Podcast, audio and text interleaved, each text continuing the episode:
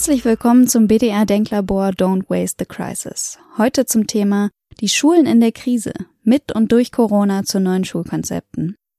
Schulbauten zu entwerfen ist eine schöne Aufgabe für Architektinnen und Architekten. Vielleicht gerade deswegen, weil die Konzepte für Schulen niemals fertig sind. Für jedes Projekt müssen die Anforderungen wieder neu gedacht und spezifiziert werden.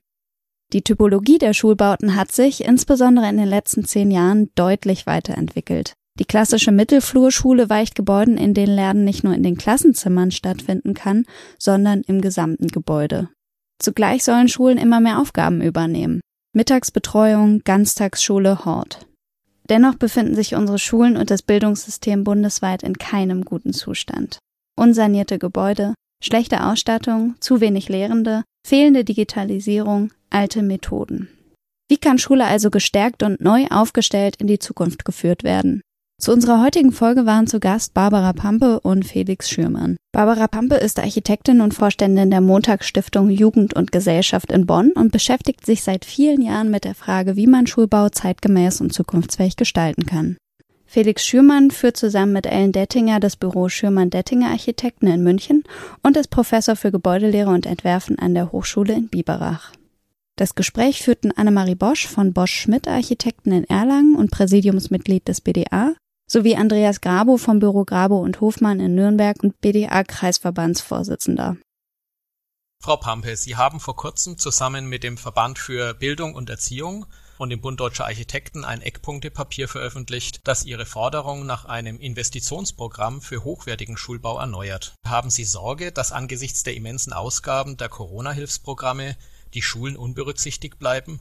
Und wenn ja, was hätte das für Folgen? Ja, die Sorge ist da, weil wir haben es ja auch schon ähm, erhebliche Steuerrückgänge in den Kommunen, Gewerbesteuereinnahmen und daher wird es Einsparungen in den Kommunen geben und gleichzeitig kennen wir eben den hohen Investitionsbedarf im Bereich der schulischen Infrastruktur. Das KfW Kommunalpanel hat es bezeichnet ja auch mit 44 Milliarden Euro. So hoch ist der Investitionsbedarf in der schulischen Infrastruktur. Und das kommt natürlich, dass wir auf der einen Seite stark steigende Schülerzahlen haben. Wir haben diesen Innovationsstau, was die, den Schulbau angeht, also die räumlichen Konzepte angeht, aber auch die Digitalisierung in den Schulen. Wir haben in die Jahre gekommene räumliche Konzepte, die nicht mehr zukunftsfähig sind. Wir haben eben, den wir ja alle kennen, auch die vorhandene marode Infrastruktur. Also das alles führt dazu, dass wir eigentlich keine Einsparmaßnahmen im Bereich Schulbau tätigen können, und das wird natürlich jetzt eine große Fragezeichen. Die Corona-Krise beziehungsweise die zurückgehenden Steuereinnahmen werden ein großes Fragezeichen daran machen. Was hätte das für Folgen? Das kann man sich sozusagen an den Argumenten, die ich gesagt habe, wieso wir die Investitionen brauchen, ja dann ausmalen, was das für Folgen hat. Das heißt, Schulen werden nicht saniert, sie werden nicht zukunftsfähig gemacht. Wir können die Investitionen, die nötig sind und die ja auch ermittelt worden sind, nicht tätigen. Herr Schürmann, das Stichwort zukunftsfähige Schule. 2013 hat Ihr Büro in München-Trudering ein Gymnasium fertiggestellt, das als modernes Schulgebäude mit einem solchen veränderten pädagogischen Konzept gilt. Welche Unterschiede weist denn diese Modellschule zu den herkömmlichen Schultypologien auf, die eben als in die Jahre gekommen bezeichnet werden? Und wie funktioniert das Konzept eigentlich?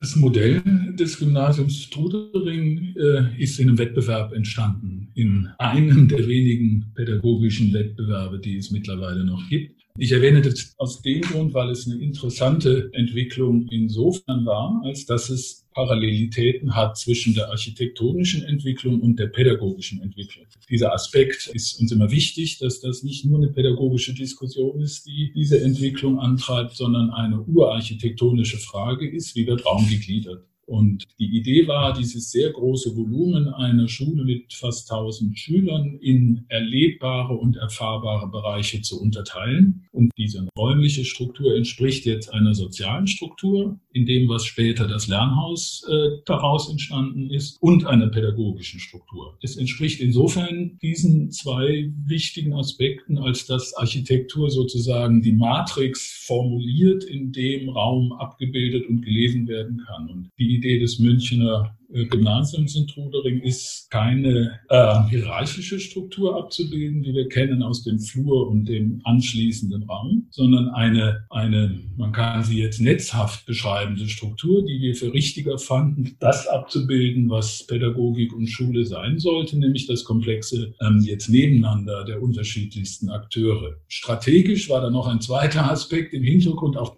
das ist eine spannende Parallelität, nämlich sowohl eine raumstrategische, die Verkehrsflächen zu pädagogisch nutzbaren Flächen zu machen. Das hat ganz viel mit der Baugesetzgebung zu tun, aber auch, um sagen zu können, die 20 Prozent Verkehrsfläche, die man sich leisten darf, sozusagen im Flächennachweis, die sind doch viel zu kostbar, um sie als Verkehrsfläche zu nutzen. Bitte nutzt das doch als pädagogische Fläche und überlegt euch, was ihr damit anfangen wollt. Und in dieser Kopplung der Räume, die sich um eine groß geschnittene ehemalige Verkehrsfläche jetzt Lerninsel oder Forum oder pädagogisch genannte Fläche arrangieren, macht das möglich, nämlich einen atmenden Tagesablauf, wenn ich das so nennen will. So wird es tatsächlich auch jetzt gelebt, nämlich es gibt unterschiedliche Lern- und Lehrsituationen, die unterschiedliche Raumbedarfe erfordern. Und es gibt sozusagen einen Gezeitenwechsel innerhalb des Lernhauses zwischen dem gebundenen Raum und der großen Fläche in der Mitte. Was das Münchner Lernhausmodell dann dazu noch auszeichnet, ist, dass die Lehrer mit an Bord sind. Es gibt eine Lehrerstation in der eine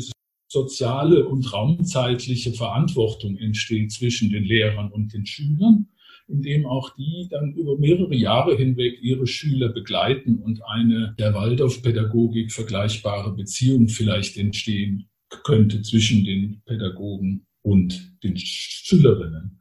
Ob das funktioniert hat, ist schwierig zu beantworten, weil das sehr von den Pädagogen abhängt, die dieses Projekt leben. Man lernt also jetzt schon, dass ähm, offensichtlich in diesen modernen Schulen die bauliche Struktur und die pädagogischen Anforderungen sehr viel mehr miteinander verwoben sind, als es in der klassischen Mittelflurschule ist, wo es halt Klassenzimmer gab. Aber diese, ich sag mal, Schulen, die dann das gesamte Schulgebäude mit zur pädagogischen Fläche machen, die können ja wohl noch mehr. Frau Pampe, die Montagsstiftung hat kürzlich auch eine Grundrisssimulation entwickelt, die nachweist, dass ein Präsenzunterricht ähm, mit den erforderlichen Abständen von 1,50 Meter für alle Schüler möglich ist, wenn das Lernen eben im offenen Grundriss, also auch außerhalb der Klassräume stattfindet. Sie haben sozusagen damit einen Corona-tauglichen Grundriss für Schulen vorgelegt. Bekommen Sie jetzt viele Anfragen von Schulleitern, die einen solchen Umbau nach diesem Vorbild kurzfristig wünschen? Noch nicht, weil die, glaube ich, mit anderen Sachen beschäftigt sind. Es wäre schön, wenn die Anfragen von Kommunen kommen würden, aber auch das passiert noch nicht über das hinaus, was es sowieso schon an Anfragen gab, sage ich mal ja, ich meine, es geht schon los, dass Sie haben es gesagt, außerhalb der Klassenzimmer. Darum geht's gar nicht. Ja? Also das Klassenzimmer, da geht's schon los. Das ist in unserem Kopf allein dieses Wort ist so verfestigt, dass wir uns ganz schwer tun, uns davon zu trennen. Schule ist über die Jahrzehnte immer mehr geworden, was Schule eigentlich leisten muss. Ja? Wenn wir allein die Anforderungen an Schule mal aufzählen müssen, die es jetzt hat und das vergleichen mit Schule, was es sozusagen Anfang des Jahrhunderts oder auch in den 50er Jahren zu leisten hatte, dann sind die Anforderungen unterschiedlich und sie sind aber auch viel, viel mehr. Also durch den Ganztag kommen auch einfach per se neue Funktionen in Schule, die es so nicht gab vorher oder durch die Inklusion etc. etc durch die Vielfalt, die vorher einfach noch nicht so war. Also es gibt einfach neue Anforderungen und eigentlich ist es das Normalste der Welt, dass der Raum darauf reagiert, würden wir sagen, in jeder anderen Bauaufgabe. Aber dadurch, dass diese Struktur, von der Herr Schömann auch gerade gesprochen hat, Klassenzimmer und Flur so in uns verfestigt sind, denken wir immer alles im Vergleich zu Klassenzimmer. Also alles, was nicht im Klassenzimmer ist, ist außerhalb. Und davon müssen wir, glaube ich, weg, sondern es braucht einfach unterschiedliche Räume, wo wir unterschiedliche Dinge tun. Und da geht es nicht im Klassenzimmer oder außerhalb Klassenzimmer, sondern es geht einfach um andere Strukturen, die wir benötigen. Herr Schürmann, eine Multikodierung von Räumen genau das ist es ja, was auch Ihr Schulgebäude leistet. Wäre es da nicht das Einfachste, dass genau eine solche Schule als Musterschule, als zukünftige geltende Typologie für neue Standorte gilt? Also quasi ein neues Schulmodell? Ich glaube, ich würde da gerne weitermachen, was Frau Pampe gesprochen hat, in dem Begriff des Klassenzimmers und der begrifflichen Fixiertheit, die wir alle haben, wenn wir von so etwas sprechen, weil wir alle eine pädagogische Vergangenheit haben, die wir mit uns rumtragen. Und diese pädagogische Vergangenheit ist, glaube ich, ein Zeichen auch dafür, wie stark äh, Räume Menschen über lange Zeit prägen. Und wir kriegen diese Bilder von Räumen, in denen wir groß geworden sind, die kriegen wir sozusagen jetzt nie mehr aus dem Kopf raus. Weshalb ich das auch so ein wichtiges Thema finde, zu überlegen, wie eine Gesellschaft sich räumlich denn bitte verortet, wenn das denn so ist, dass das Bild so stark ist, wo ich groß werde, prägt sozusagen meine ganze Sozialisation. Insofern würde ich gerne noch einen Schritt weiter gehen, zu sagen, nicht das Klassenzimmer ist nur das Problem, vielleicht ist ja schon der Begriff des Raumes das Problem. Der Raum immer noch verstanden als Prinzip eines funktionsbergenden Gefäßes, in dem jetzt die verschiedenen Dinge stattfinden müssen. Und selbstverständlich kann man dann überlegen, gibt es da Synergien, kann sich was überlagern, gehen nutzungsneutrale Räume. Das Wort ist so ein bisschen in Verruf, ist aber nicht gemeint als neutraler Raum, sondern nur Raum für mehrere Nutzungen. Tatsächlich haben wir bei Trudering anders angefangen. Das ist jetzt fast zehn Jahre her, der Wettbewerb. Wir haben gesagt, wir räumen euch euer soziales Quartier, räumen wir euch komplett leer. Wir machen eine Struktur, die kaum ein Tragwerk, Einprägung hat, die kaum eine technische Prägung hat, sondern wir stellen euch 625 Quadratmeter, so war das damals, die stellen wir euch zur Verfügung, sagen hier, das habt ihr, lasst uns doch bitte gemeinsam entwickeln, was ihr mit dieser Fläche anfangen könnt. Das war so der Traum vom Großraumschule der 60er Jahre. Tatsächlich war das nicht möglich. Allein schon deswegen, weil es ja keine Schule gab, mit der wir hätten diskutieren können. Und ich glaube, die Zeit war noch nicht reif, das zu machen. Es ist dann doch wieder ein Raumgefüge geworden mit all den Qualitäten, wie wir zumindest uns das vorstellen, von dem auch die Frau Pampe sprach. Das Problem ist, dass diese Kraft des Typus, also die Kraft von dem, was Architektur und Raumgefüge leisten kann und daraus erfolgende Konsequenz, ihr müsst jedes Mal neu darüber nachdenken, was ihr wollt und was ihr für eine spezifische Lösung braucht, dass das in der pädagogischen Diskussion im Moment zumindest ein bisschen beginnt zu verkommen in die Idee eines neuen Standards. Und das war nicht die Idee, sondern die Idee war, wie gesagt, den Prozess äh, lösen und die Architektur da auch wieder die Kraft geben zu wollen, äh, mit in diesem Diskussionsgeflecht ein starker Treiber äh, der Ideen zu sein. Im Moment ist es eher so eine Begrifflichkeit. Jeder Wettbewerb schreibt Lernhaus, jeder Wettbewerb schreibt Lernbereiche ohne dass man tatsächlich genau nur weiß, ob das an dem Standort unter, unter den Bedingungen der bestehenden oder der kommenden Schule das richtige Prinzip ist. Das heißt, jede Schule braucht nicht nur aufgrund ihres Standortes oder der Rahmenbedingungen mit der Frage der Verwebung in ein Quartier ein individuelles Konzept, sondern auch was die Pädagogik betrifft. Aber der Anspruch wäre ja da zu sagen, Frau Pampe, wenn für jede neue oder umzubauende Schule ein ganz individuelles Konzept gefunden werden muss, ist das das, was Sie unter der Leistungsphase Null verstehen, in der die Grundlagen ermittelt werden. Was bedeutet die Leistungsphase Null und was leistet sie?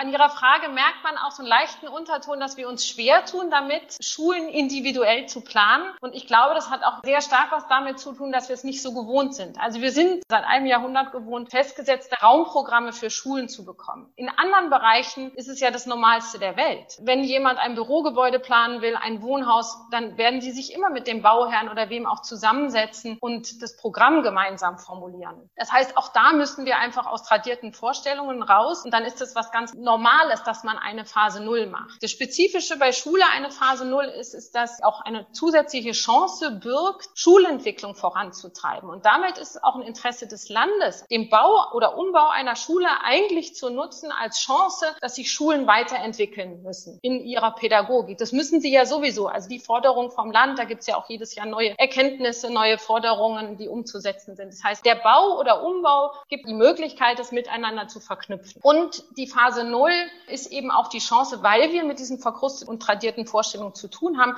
das aufzulösen. Das ist ja einfach so, das merken wir an uns selber ja auch.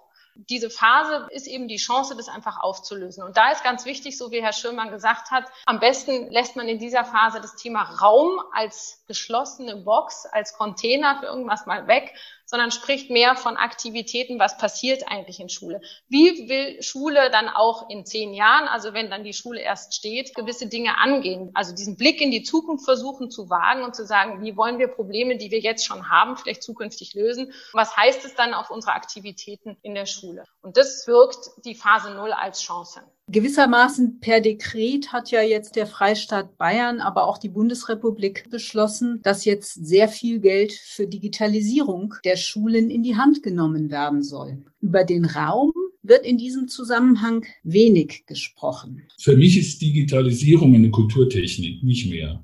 Und inwieweit ich die verwende oder nicht, ist erstmal eine wertfreie Diskussion. Mit Sicherheit haben wir, haben wir gelernt, dass da ganz spannende neue Formate entstehen, dass da Möglichkeiten entstanden sind, die ich auch in der Hochschule gemerkt im letzten Semester, an die wir erstmal diesen Stoß gebraucht haben, uns dahin zu bewegen. Aber für mich, und dann kommt so wieder die Verbindung zur Baukultur, ist die Schule sehr viel mehr. Die Schule ist ein Ort der Sozialisation und die Schule ist die Stelle, in der die Gesellschaft die Chance hat, sich einen Raum im gänsefüßigen Raum, einen gesellschaftlichen Raum zu schaffen, der die Grundlage für das Hineinwachsen in die Gesellschaft darstellt. Die aktuellen politischen äh, Programme, die teilweise mit sehr viel Geld verbunden sind, die gelten natürlich so als schnelles Allheilmittel. Wenn jede Schule ausreichend digitalisiert ist, dann komme ich vielleicht besser durch die Krise. Wir haben gerade gelernt, es ist eben nicht alles. Frau Pampe, gibt es denn äh, noch andere Dinge, die man vielleicht aus der ein oder anderen Schule, die Sie hier betreuen oder als Referenz begleitet haben, wo man merkt, nicht nur die Digitalisierung, sondern vielleicht auch andere pädagogische Konzepte haben die Kinder ein Stück weit besser durch diese Krise durchkommen lassen, weil sie anders lernen oder weil sie anders gelehrt bekommen oder weil sie sich in der Schule anders verhalten durften? Ich würde nie was gegen die Mittel für die Digitalisierung sagen, weil es ist wirklich schlimm. Wir haben Zustände in Schulen, so möchten Sie auch nicht arbeiten, Herr Schürmann. Sie sind es gewöhnt, dass Sie zuverlässiges Internet haben, dass Sie WLAN haben, dass Sie darauf zugreifen können. Und all das funktioniert in Schule noch nicht. Also wo wir wieder sind, warum eigentlich nicht? Ja, in jeder Sparkassenlobby, Banklobby habe ich WLAN-Hotspots. Wieso haben die Schulen kein WLAN? Deswegen ich bin immer vorsichtig zu sagen, lasst die Investitionen in Digitalisierung, sondern eher bin ich ganz bei Ihnen, dass nur die Digitalisierung rettet es nicht und Schule hat viel mehr. Und es geht um die gute Ineinanderverschränkung dieser Dinge, also dieses Handwerk mit Digitalisierung, Wissen. Ich habe ja ein Wissen und dann wende ich es an und dadurch generiere ich wieder neues Wissen oder auch Können. Das kann man ja auch gar nicht voneinander trennen. Und so ist es auch mit der Digitalisierung. Es ist ein Tool, was da ist und es wäre fatal, es nicht zu nutzen. Wir haben hier gleich in der Nachbarschaft auch eine Schule, mit der wir ein Projekt gemeinsam machen und es scheitert gerade, weil diese Schule kein WLAN hat. Und deswegen bin ich erstmal auch auch dafür. Es gibt so ein paar Notwendigkeiten, an denen wir nicht vorbeikommen. Natürlich hilft uns nur WLAN auch nicht weiter. Das braucht wieder auch Endgeräte natürlich und mit den Endgeräten muss ich umgehen und es hilft natürlich auch nicht das, was wir bisher gemacht haben, einfach jetzt aufs digitale Medium. Also die Arbeitsblätter gibt es jetzt nicht mehr als Kopien, sondern als PDF. Das hilft uns nicht weiter. Da, da kommen wir nicht weiter. Und das zeigt uns vielleicht auch die Krise jetzt, dass wir müssen ja alle Lebensbereiche besser auf die Zukunft ausrichten und das natürlich auch. Das heißt, wir sind da auch weit hinten dran im Vergleich zu allen anderen Ländern, die sich viel früher daran gemacht haben, die Digitalisierung auch auszuprobieren und genau diese Verknüpfung herzustellen und auch zu sagen, was passiert eigentlich, wenn ein Kind weniger schreibt? Zum Beispiel, ich glaube, in Dänemark gibt es eben die ersten Erkenntnisse schon dazu. Soweit sind wir ja noch gar nicht.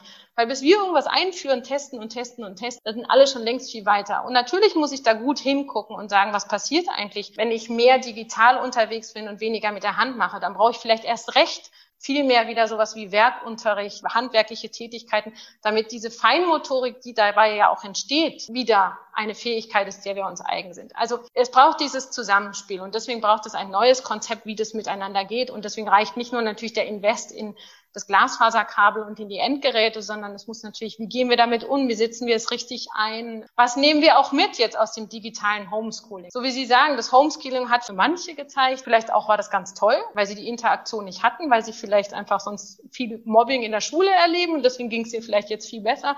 Andere haben gezeigt, wie das Soziale fehlt. Also das müsste man jetzt eigentlich auswerten. Eigentlich müsste man von allen Schulen fordern, dass sie jetzt die ersten Wochen investieren, um so eine Art Auswertungsphase von allen Seiten, von Pädagogen, von Schülerinnen und Schülern, Hausmeistern, so dass wir mal gemeinsam, welche Dinge übernehmen wir eigentlich und verändern unsere Art, wie wir miteinander umgehen, wie wir miteinander arbeiten. Das war Folge 3 unseres BDA Denklabors Don't Waste the Crisis. Die kommende Folge am 20. August wird sich damit befassen, wie sich die Pandemie auf das Leben und die Ökonomie in der Stadt und in den Quartieren auswirkt und wie die Städte die aktuelle Entwicklung nutzen können. Bis zum nächsten Mal.